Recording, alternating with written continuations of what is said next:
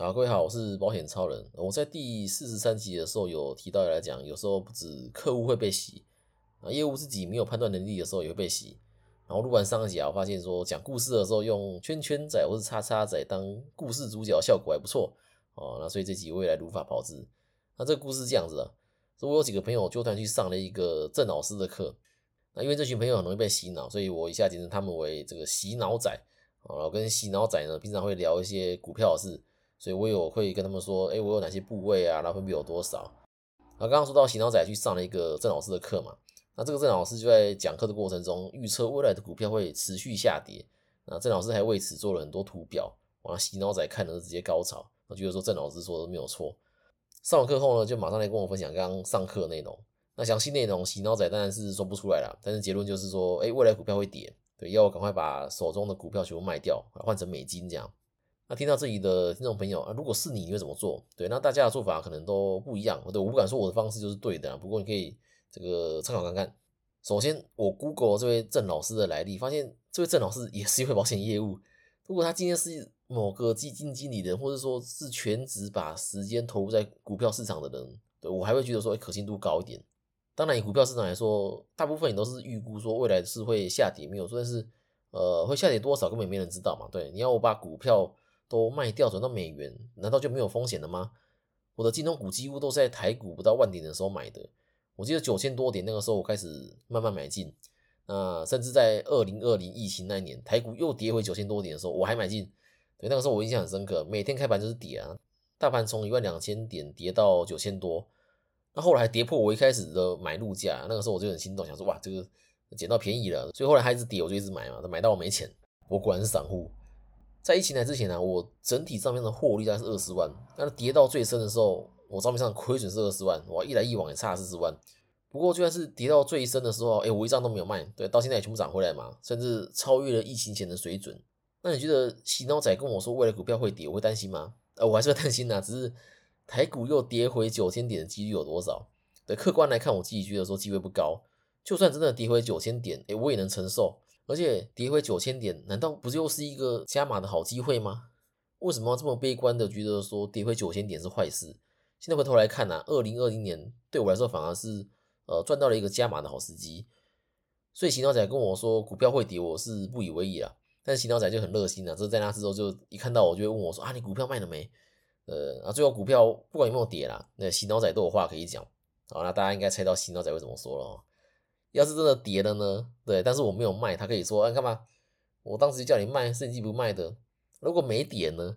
他就会说，哦，我是跟你说会跌啊，这要不要卖看你自己嘛。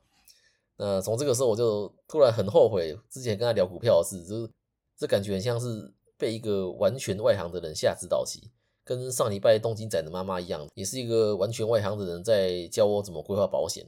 后来发现是自己不对呢，又会假装没事，的叫我不要过去家里说明。那另外我不担心大盘下跌的原因，是因为我几乎都是关股金控，对，那关股金控本身股本就够大嘛，所以它的贝塔值或者说风险系数也低，对，几乎都低于一。那风险系数低于一是什么意思呢？这个数字是反映了这张股票对于大盘的敏感性，对，低于一就表示说它比较不受大盘的影响。大盘如果整体跌一趴的话，那风险系数如果是零点九的股票，可能只会跌个零零点九趴或者零点八趴之类的。那数字越小就越不受大盘影响，对，好处是抗跌。那关谷金控普遍的小于一，呃，有时候甚至会到零点五，对，这这也是我不担心大盘会下跌的原因。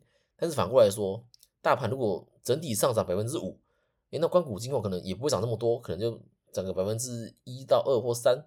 台湾的股民最爱的台积电风险系数目前是一点七，对，那大盘如果整个涨，诶，台积电有跟着涨，而且会涨更多。但是反过来说也一样，大盘如果跌，诶，台积电也会跌。而且会跌更多哦。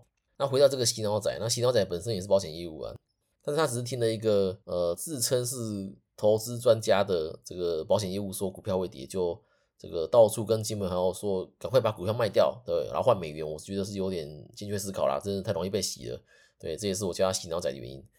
好了，回到主题来讲，说为什么我没有买这个投资型保单？哎，我怎么觉得我刚刚已经把原因讲完了？哎，就是我能够自己挑选标的嘛，那为什么我还要用投资型保单？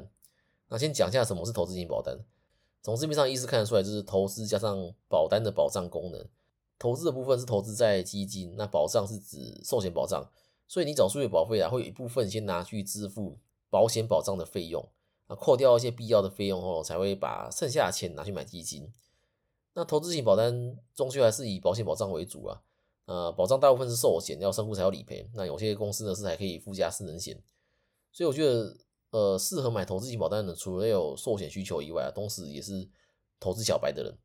那什么样的人会有寿险需求呢？就通常是呃有结婚有小孩，然后而且孩子还小，然后有这个房贷车贷的人，因为通常这样子的人是家里收入最多的人。那万一这个主要收入来源者发生意外的话，哎，那这个家庭可能就是要卖车卖房，甚至向亲朋好友借钱才能撑下去。但是如果我做寿险规划呢，对，依照主要收入来源者的经济状况，对，贷款状况或者说家庭状况来投保寿险，这万一真的不幸身故，对，那另一个人对也可以拿着理赔金把孩子带大。对不至于到卖车卖房，然后到处借钱这样。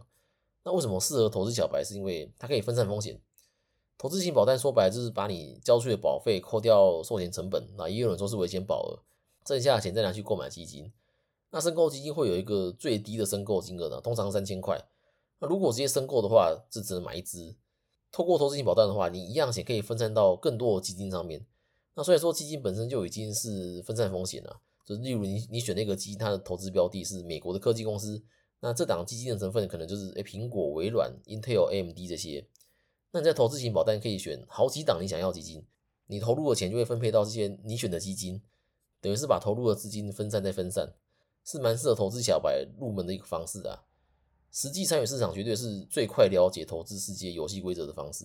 我自己不会选择投资型保单的原因之一是，我目前没有寿险需求。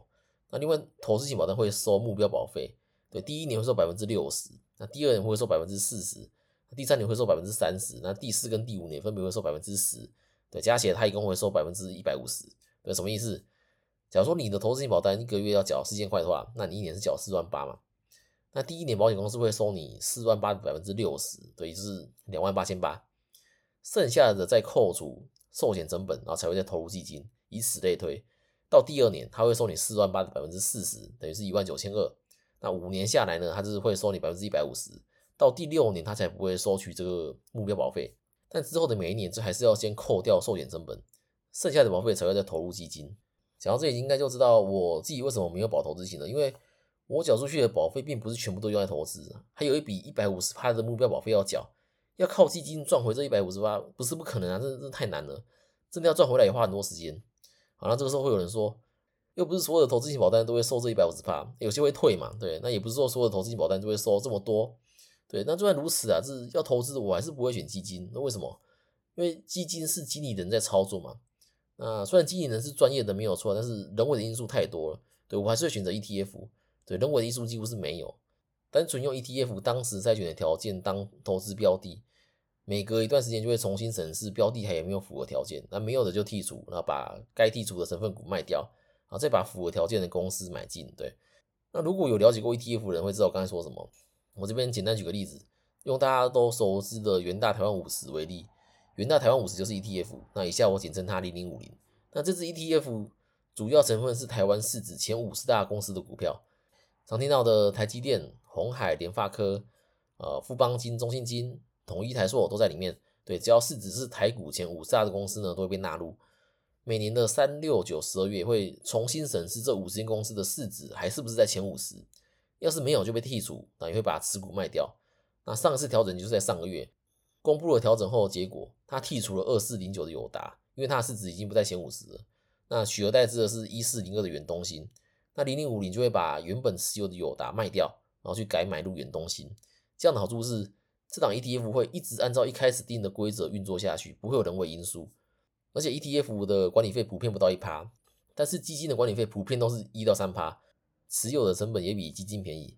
那另外也很好变现，零零五零只要台股有交易，你随时可以买卖。那大家应该也听过巴菲特跟华尔街经纪人十年的赌局。那这个赌局是这样子，那巴菲特跟经理人呢用同样的本金投入市场，那巴菲特买的是标普五百。那这个标普五百就有点像是美国版的零零五零，那都是圆形的指数型 ETF。那经理人这边呢，则是选了五档基金，对，那看十年后谁的获利比较多啊？那最后结果呢？当然是巴菲特赢了嘛？对，不知道怎么会用这个故事当例子呢？那讲这个故事，我是想要表达，用人为因素较少的 ETF，有时候可以赢过专业的经理人。诶，能在华尔街当经理人应该是够专业的吧？对，但是经理人的主动选股还是输给了被动选股的 ETF。OK，所以以上就是我自己没有买投资性保单的原因啊。那简单总结一下我没买的原因，第一就是我目前没有收钱需求，对，那再来就是投资基金的成本较高，ETF 不但灵活可以随时买卖，被动选股的方式也少人为因素，所以我会选 ETF。当然不一定是选零零五零啊，台股也有很多圆形的 ETF 可以投资。那这边的话就以后有机会再来介绍啦。我们来看留言，呃，A 八九零六二五说，哎，为什么最近这几集在资讯栏都会有广告？诶，因为我的 hosting 平台是商岸的，它有提供广告植入功能，有点像 YouTube，只是我不能选择广告内容，然后也不能指定说在节目里的什么时间点插入这个广告。对，这些都是让商岸自己去决定的。那虽然我每一集都有勾同意植入广告，但是他也不会说真的每一集都植入，因为他好像还是会判断我说我这集的标题或是内容适不适合植入，或者说有没有适合植入在我这里的广告。对，因为我看后台目前只有一集被植入，那植入的时间长短也不一定。我记得之前好像不止一集，只是他可能这个植入一段时间之后就停掉。诶，这老实说我不太确定，但是我目前看是有一集被植入啊。然后他有说他植入的时候啊，为了不影响收听的品质。所以在原本的节目内容会用淡入淡出的方式这样，啊，如果有适合我的工商内容呢，也欢迎 mail 跟我联络。那露露说收获满满，啊，谢谢你的鼓励。我看到你是在 Mr. Box 留言的，那既然都留言了，那也帮我的 Podcast 给个五星好评吧。正确的用保险将风险转移给保险公司，能起到安定社会的作用。那只是我的力量有限啊。如果觉得今天这集对你有帮助的话呢，可以把我的频道或这些节目传给你的朋友，让你的朋友找到适合自己的保险。记得按下关注，还有五星加评论。那有问题也可以留言给我，资产传承、医疗险规划或是其他保险问题，可以到 IG 跟我联络。那合作邀约呢，可以来信，没有在简介。那我们就下次见了，拜拜。